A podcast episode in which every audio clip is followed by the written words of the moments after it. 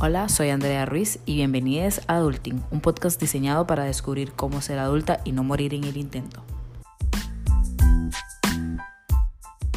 Hola, espero que hayan tenido un fin de semana muy bonito para descansar, si fueron a la playa, a la montaña o se quedaron en sus casas con sus familias. Espero que hayan podido recargar baterías para toda esta nueva semana y este mes que empieza. Eh, ya casi se termina el año, ya vamos por septiembre, el año va súper rápido y espero que solamente cosas positivas eh, vengan en este mes. Eh, el episodio de hoy va a ser completamente diferente a todos los demás porque a pesar de que siempre comparto mis opiniones o mis ideas sobre temas diferentes y de vez en cuando les cuento pues una historia, una pequeña anécdota, pero ese, ese, la totalidad de este episodio va a ser un story time. Voy a contarles una historia sobre este tema específico que son los trastornos de conducta alimenticia o TCA.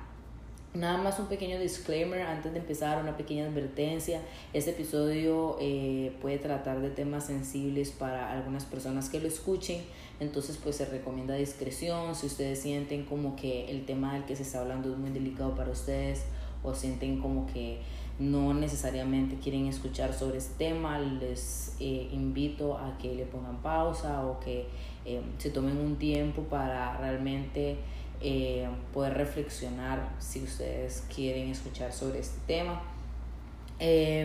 entonces, pues nada, esa es como la pequeña advertencia antes de empezar el episodio.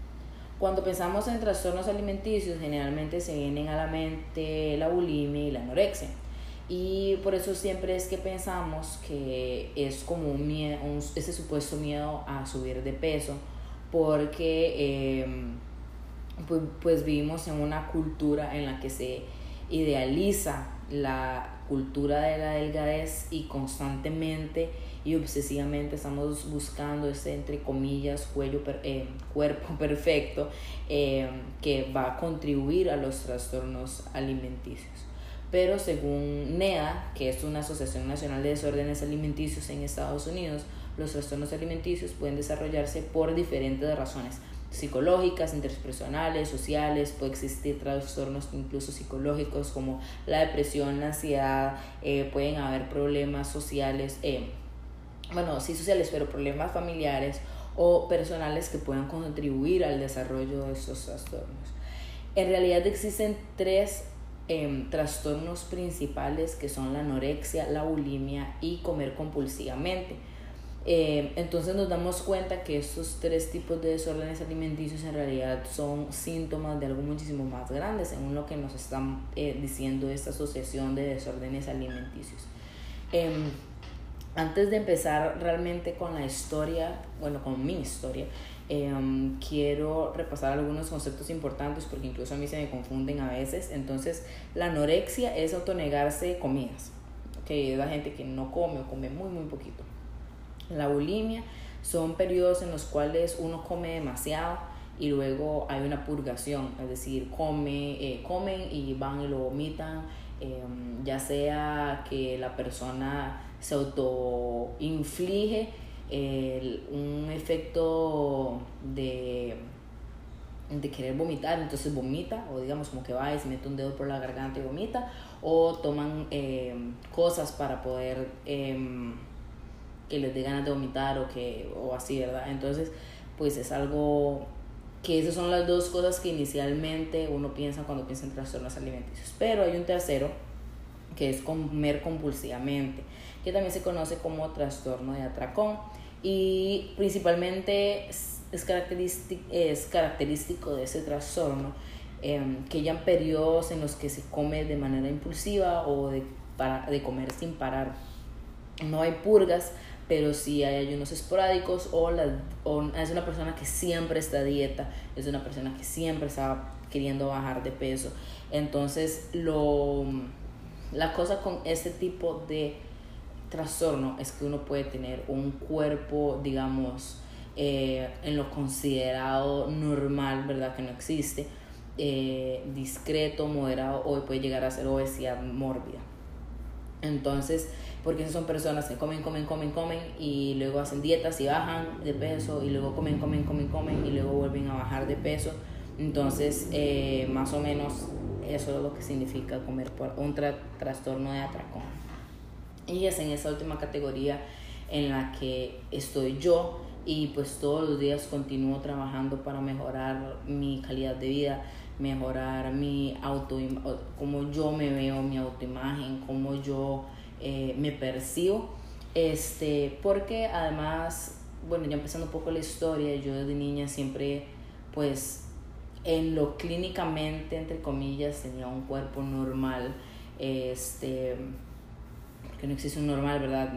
todas las personas, lo que significa normal cambia cada, en cada persona. Entonces, por lo menos para mí, para mi estatura, para mi cuerpo, para contemplando todos los factores, yo estaba en lo que se consideraba un peso normal. Eh, siempre fui muy activa, siempre fui muy enérgica y además en mis primeros años de vida siempre viví en un parque nacional, entonces esto implicaba hacer senderos, caminar, correr y mi mamá, a mi hermano y a mí siempre nos inculcó eh, hacer deporte, comer saludable, estábamos en natación, en baile, en taekwondo, o sea, como todos los chiquitos normales y corrientes, ¿verdad? Um, sobre todo yo pues siempre crecí en un lugar o en una casa en donde se me inculcó nunca hacer ayuno, siempre cumplir mi dieta, porque yo tengo una condición genética en la que pues no puedo hacer ayunos.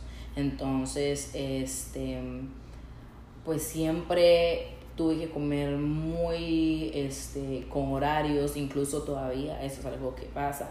Em, con horarios, eh, nunca podía como, siempre era un dolor cuando me iba a quedar a la casa de alguien cuando era más niñita, porque tenía que, mis papás tenían que llamar a, la familia y pues contarle y todo, y siempre me tenía que levantar muchas veces mucho más temprano que la mayoría de la gente para poder desayunar y así. Em, entonces, bueno, cuando yo fui, a medida que fui creciendo y llegué a por lo menos a los 10, 11 años, eh, pues mis papás siempre tenían como un control sobre lo que yo comía y como yo pues eh, tenía esa vida saludable y todo.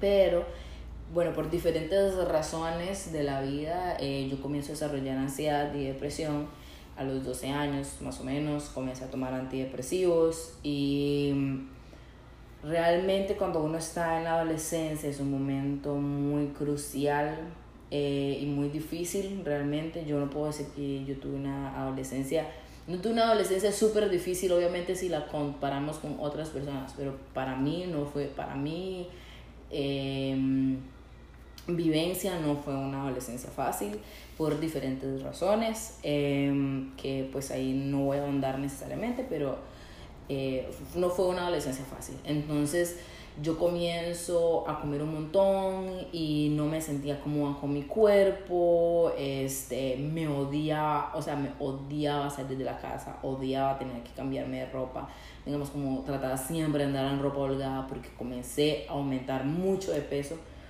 Y siempre iba como una nutricionista, comencé como a los 15 años a ir a una nutricionista deportiva antes siempre, por condición genética, siempre iba a una nutricionista del hospital de niños, pero em, ya luego comencé a ir realmente a una nutricionista deportiva y bajaba de peso y volvía a subir y volvía a bajar y volvía a subir y me sentía muy mal, me sentía muy mal conmigo misma, no me sentía cómoda en mi cuerpo. Eh, trata de eso ya cuando uno está adolescente, uno se siente ya de por sí incómodo con uno mismo y como les comentaba, pues mi adolescencia fue un poco eh, tormentosa, por decirlo así. Eh, entonces, siempre me sentía incómoda, eh, nunca me gustaba ir a comprar ropa. no sé, o sea, era una sensación muy, o sea, yo me veía al espejo y me odiaba como me veía. llegó un punto en donde incluso me dejé cuidar a mí misma, digamos, eh, desarrollé, o sea, la cara se me manchó un montón de las espinillas y todo esto. Y siempre bajaba de peso, y siempre le hice misma historia, como les decía, o sea, bajaba y subía de peso, bajaba y subía de peso, hacía dieta y bajaba 5 kilos, pero ah, me, tenía esos atracones por largos periodos de tiempo, digamos, en los que no me cuidaba y volvía a subir de peso y bajaba. Y entonces era algo muy cambiante, nunca tenía una estabilidad de peso.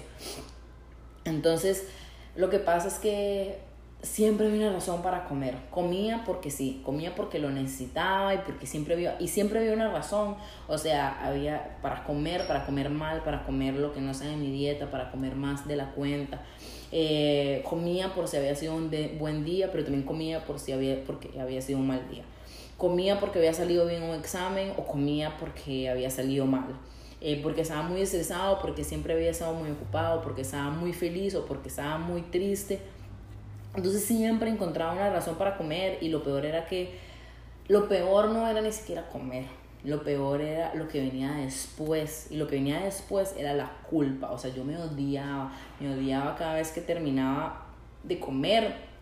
Incluso llegó un punto en el que me sentí tan culpable de comer que, que incluso me sentía culpable de comer lo que tenía que comer. Digamos, yo me comía mis porciones adecuadas, comía carne, arroz y vegetales. Eh, me sentía mal por estar comiendo, incluso por estar comiendo algo saludable, me sentía pésimo, decía, ves que, porque estoy comiendo, si me siento tan gorda, entonces, y, y, me sentía tan mal conmigo misma, sentía que absolutamente nadie me iba a quedar nunca y que, o sea, no me sentía a gusto con mi cuerpo, y eso es súper difícil, o sea, eh, es muy difícil poder comenzar a de pronto nada más como parar y decir, ok, ¿qué estoy haciendo mal y por qué esto me está pasando? Un punto que realmente fue como un tipo wake up call o como una advertencia muy fuerte fue cuando em, un día estaba en la casa de mi papá y me acuerdo muy vividamente que me estaba comiendo unas galletas Oreo, que claramente son galletas que uno si está haciendo una dieta no puede comer. Em, iba como por la cuarta galleta y de pronto me vuelvo a ver, o sea, vuelvo a ver lo que estoy comiendo y dije, o sea, qué asco, voy a engordarme tanto con esto, voy a ir a vomitar esto, estas galletas, las tengo que ir a vomitar porque me estoy comiendo esto y eso pasó como en dos segundos. Ese pensamiento pasó por, en dos segundos en mi cabeza. Y me asusté, me asusté un montón porque como, o sea, si yo comienzo a hacer esto, no voy a lograr parar.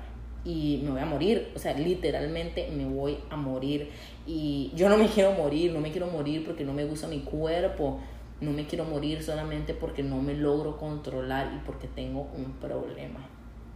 Este fueron unos, un par de meses después que ya finalmente empecé terapia psicológica. Eh, no por eso, por otras razones, pero comencé claramente a tratar ese tema. Em, hablando con el psicólogo sobre esta auto, este problema que yo tenía con mi imagen y, cómo me autovaloraba y cómo yo me daba amor propio, em, pues me di cuenta de varias cosas. Realmente me di cuenta cuál era la razón de mi trastorno alimenticio. Em, generalmente las personas que somos sobrevivientes de un abuso sexual, em, pues puede, puede reflejarse de maneras diferentes, pero generalmente es cuando las personas desarrollan este trastorno de por atracón o de alimentarse compulsivamente porque pues buscamos como un mecanismo de defensa para que no nos vuelvan a ver porque sentimos como que si nos vemos feas. O sea eso es muy digamos como de una manera muy inconsciente em, que si nos que si nos sentimos feas o no nos vemos atractivas entonces pues no nos va a volver a pasar como si además el abuso hubiera sido nuestra culpa claramente no lo fue pero entonces cuando yo logré entender eso, me di cuenta, ok, entonces como eso claramente no fue mi culpa, ese abuso no fue mi culpa, fue la culpa de esa persona que hizo este delito y cometió este delito. Entonces, porque yo me estoy castigando a mí mismo, o sea, yo no tengo por qué castigarme. Unos meses después, eh, el psicólogo me deja una tarea con la que yo realmente empecé este proceso de de quererme de nuevo o buscar maneras de quererme. Entonces me decía, ok, encuentre tres cosas que a usted le gustan de su cuerpo.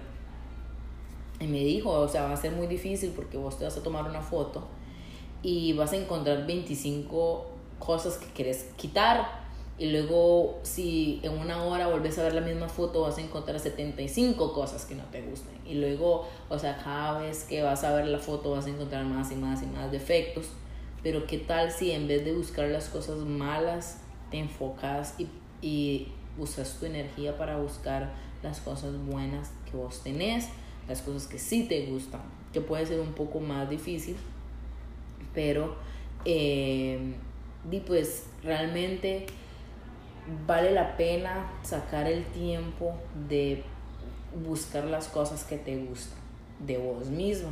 Eh, comencé a conocer más sobre el feminismo y sobre la sororidad. Eh, comencé, me di cuenta que tenía muchas cosas feas, eh, tenía mucho machismo o mucho del patriarcado internalizado.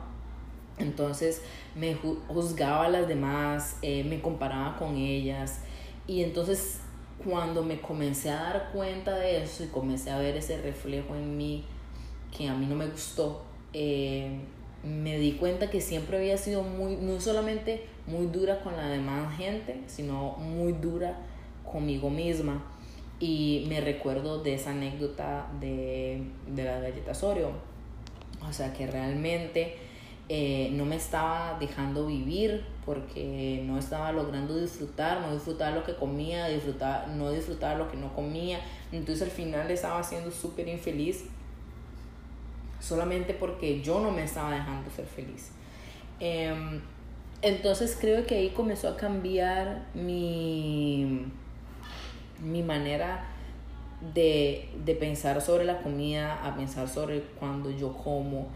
Em, unos meses después de que comencé la terapia psicológica, me cambié de gimnasio y comencé a ir a un gimnasio diferente, con gente diferente, con un entrenador diferente que todo eso, bueno, y siempre pues comencé a ir al nutricionista y ya estaba teniendo un cuidado muy integral de mí misma.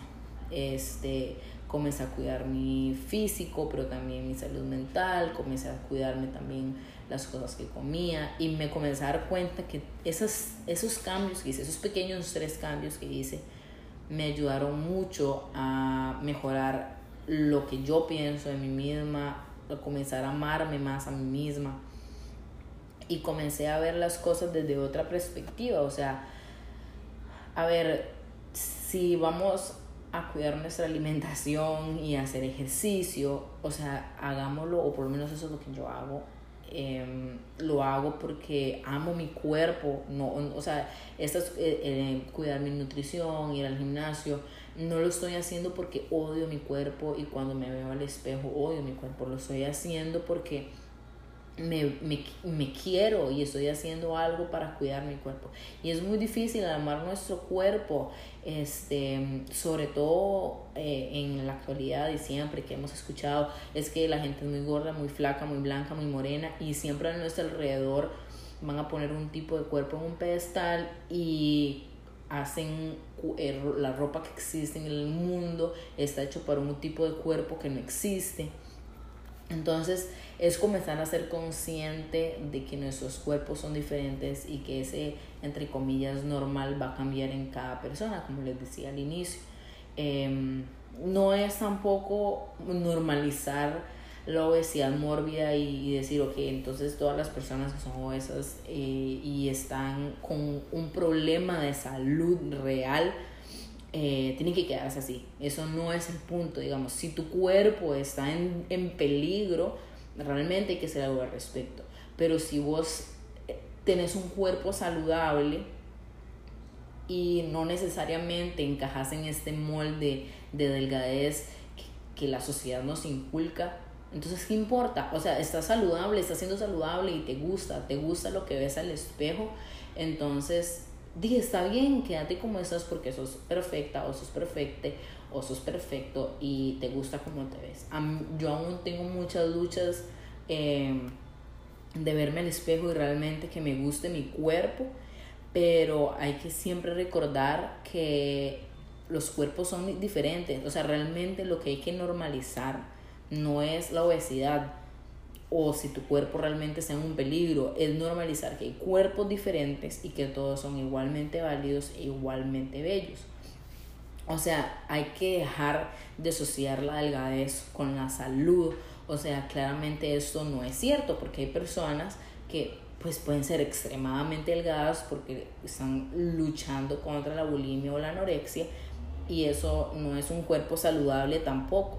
Entonces, yo que tengo un cuerpo diferente o puedo ser eh, estar considerada como pasadita de cuerpo, puedo estar incluso muchísimo más sana que una chica que pesa 50 kilos, este, o 49 o lo que sea. O sea, hay que recordar que todas las personas somos diferentes y que nos vemos diferentes y que las bellezas son diferentes. Y yo todavía, como les comentaba, tengo que mejorar eh, y trabajar en mi autoestima o el valor que yo misma me doy y que ese valor no dependa de cómo yo esté viendo mi cuerpo o cómo yo me percibo. Este, y aunque puede ser muy cliché lo que les voy a decir, pero este, di, yo me tengo que sentir amada, o sea, yo este cuerpo lo tengo que amar incondicionalmente porque, o sea, este cuerpo me ayuda, me ha llevado a lugares increíbles. En ese cuerpo yo tengo un cerebro que me da inteligencia, en ese cuerpo yo tengo un alma que la he ido cultivando, y tengo un corazón que me permite amar pues, a todas las personas que tengo a mi alrededor. Y, y este cuerpo me protege, este cuerpo me cuida y yo lo mínimo que puedo hacer por este cuerpo es poder quererlo y amarlo y cuidarlo, este, porque realmente es lo único que tengo. Y yo tampoco aquí los vengo a convencer de que eso es un proceso rápido, fácil, porque claramente no lo es. Yo he estado luchando con esto por más de 10 años em, y todas tenemos personas externas que nos van a decir, eh, cómo nos tenemos que ver y cómo nos tenemos que sentir. Y lo más peligroso de eso es cuando nosotros lo comenzamos a, interna eh, lo comenzamos a, a internalizarlo. Entonces no solamente hay personas que nos están diciendo, estás muy gorda, o mira, no quieres bajar de peso, mira esta dieta. Eso no es lo peor, lo peor es cuando uno se lo dice a uno mismo. Entonces, obviamente no puedo... Eh, decir que fue un proceso que yo lo llevé sola, o sea, pues claramente yo tuve el privilegio de tener ayuda psicológica, este, un servicio de salud que muchas personas no tienen acceso por diferentes razones, puedo ir a una nutricionista privada, igual voy a un gimnasio con un coach, que igual mucha gente no puede pagar un gimnasio, eh, son privilegios que yo he tenido y que me han ayudado a trabajar en, en todas esas cosas que me desencadenan mis atracones. Eh, yo aquí tampoco vengo a darles como un testimonio de fe y curación, eh, porque claramente aún no estoy, bueno, no, pues no claramente, pero aún yo no me siento que estoy en el lugar donde quiero estar, pero sí vengo a darles un testimonio de que soy alguien real y que alguien realmente está pasando por esto. Y quiero que reflexionen con algunos datos que ahorita les voy a dar eh, para que siempre, nos, primero, no sean muy duros con ustedes mismos y segundo, no sean duros con las personas que están a la par de ustedes, porque ustedes no saben quién está a la par de ustedes.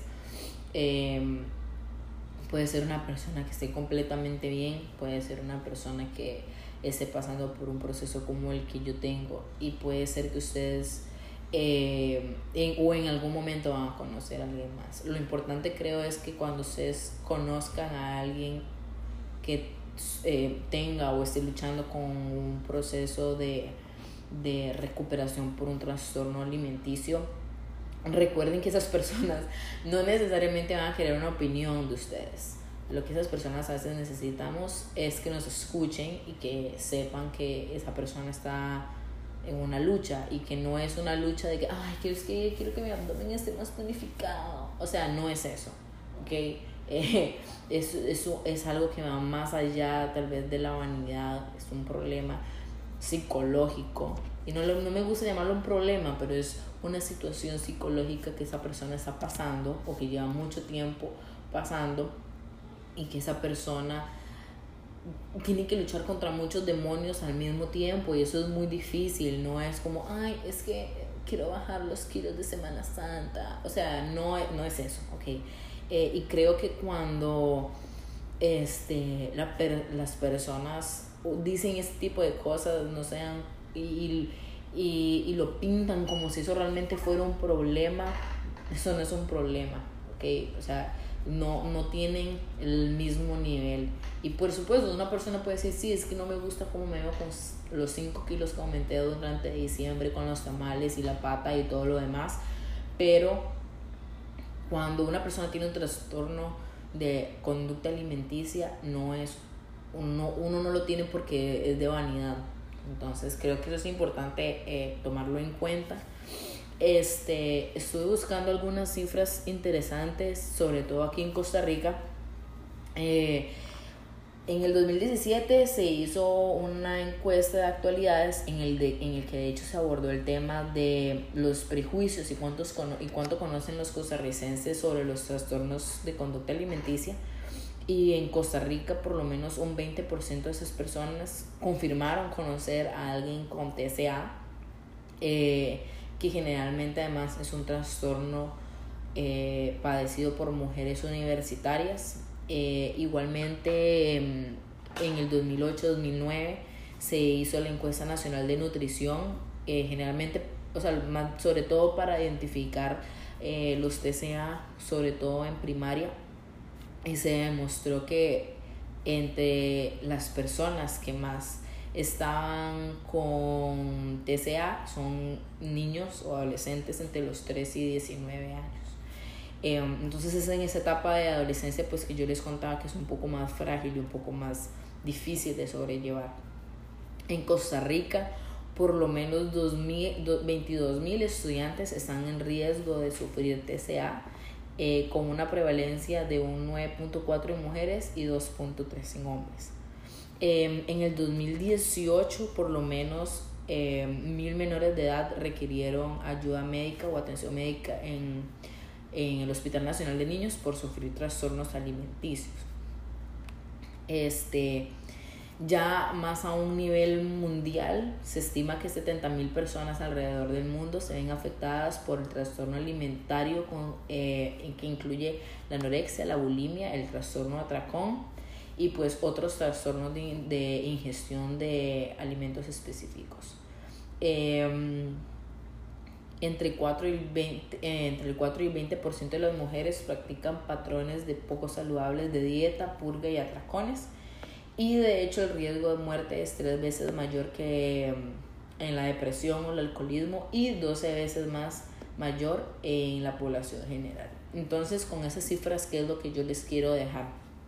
Una pequeña reflexión es, pues lo que les decía antes, ok, usted va a conocer a alguien que tiene un trastorno alimenticio. Puede ser que esa persona sea yo, puede ser que esa persona sea otra persona más cercana a ustedes. Em, y si eso no los asusta, y si esas cifras que yo les acabo de decir no les asusta, pues sí les debería asustar que en Costa Rica aún no existe una estrategia de prevención y atención a los trastornos de conducta alimentaria y tampoco existen programas de atención terapéutica ni multidisciplinaria en los diferentes niveles de atención y o por edades, lo que hace que las personas que tengan eh, más, eh, bueno, esos, esos rangos de edad que les decía de los 13 a los 19 años, tienen aún más posibilidades que si tienen un trastorno de conducta alimentaria, tienen eh, más posibilidades de que se complique la situación. Em, yo quiero hacer otro episodio sobre el body positive y lo que significa la gordofobia, pero sí creo que es importante mencionar en este episodio que tenemos que dejar al lado la gordofobia. Si no saben qué es, yo se los voy a dejar hoy en el Hey, que dices esa semana. Pero eh, si, si ustedes hacen alguna de estas cosas, créanme y, hace, y pueden ponerlo en papel de que tienen internalizado la gordofobia. Es esa, esa fobia, ese miedo a, a la gente gorda. Y entonces este es como la homofobia que entonces si uno mae usa colonia y se lava la cara no sé le dice mae qué playo bueno es más o menos igual este entonces por el amor de Dios, dejen de usar la palabra gordo como un insulto. Dejen de decir, pobrecita la gordita o el gordito, con la cara tan linda que tiene. Paren de decir comimos como gordos, porque toda la gente come, digamos, no sé. Este, dejen de decir halagos que tengan que ver con el peso, o sea, ay, qué linda, te ves súper delgada, ay, qué linda te ves, bajaste, ahora que bajaste de peso, o di ahí, subiste de peso, tan linda que te veías, o sea, dejen de decir eso, por Dios, o sea, les aseguro que si ustedes tienen personas que tienen trastornos alimenticios y ustedes dejan de decir estas cosas, la persona se los va a agradecer mucho, porque los halagos físicos lo único que hacen es que la persona que los recibe piense que solamente se ve bonito de cierta manera, o sea, solamente piensa que se va a ver bonito eh, cuando está delgada o bonita o bonite. Entonces, o sea, estamos en el 2019 y ya para cerrar el episodio, es necesario que dejemos de juzgar a la gente y sobre todo a las mujeres por cómo se ven, cómo nos vemos y que nos valoremos realmente por lo que tenemos que ofrecer como personas. Este, pues este fue mi story time. Eh, es muy personal, realmente traté como de no generalizar mucho porque pues eso ha sido como lo que yo he vivido y no puedo hablar por nadie más. Eh, cuando vaya a hablar como algo un poco más, no generalizado, pero un tema más específico al que yo no puedo dar mi opinión, pues se los voy a, voy a traer a alguien voy a traer a una invitada un invitado para hablar conmigo, pero en este caso sí quería compartir esto con ustedes, es algo muy personal, realmente lo pensé mucho para hacer este episodio, pero yo me considero que soy una persona bastante transparente y bastante honesta con respecto a muchos de los temas que, de mi vida. Pues harán unos temas más delicados que otros que no necesariamente voy a querer compartir, pero eso es un tema en el que yo ya me siento empoderada para poder hablar. Y a pesar de que es un tema que sigue siendo muy difícil para mí eh, poder... Em, eh, sigo luchando, digamos, sigo, sigo en, en, el proceso de quererme a mí misma. Eh, espero que alguno de ustedes, pues, que si ustedes se encuentran en una situación similar, sepan que no están solos, que hay muchas personas que estamos en lo mismo y que estamos en lo mismo juntos. Y si conocen a alguien que pues sufra este trastorno eh, o algún trastorno, traten de brindarle una mano, un hombro o un momento para que los para que esas personas se sientan escuchadas. Entonces vamos a cerrar aquí el episodio. Este de hecho es el episodio número 10. Entonces significa que ya terminamos con la segunda temporada. ¡Yay! Entonces eh, el próximo sábado voy a volver con un nuevo episodio. Em, espero que sea tan chida como este y como todos los anteriores. Espero que la pasen muy linda esta semana. No se pierdan el Ella Vista esta semana para que puedan seguir descubriendo un poco más sobre los diferentes trastornos alimenticios. Em, nos vemos la próxima, que la pasen súper lindo y recuerden compartir este episodio en cualquiera de las plataformas de redes sociales que nos pueden encontrar en The Adulting Podcast por Instagram y nos vemos la próxima. Bye. Y bueno, criaturitas, ese fue el episodio de esta semana y nos vemos la próxima con un nuevo episodio de Adulting.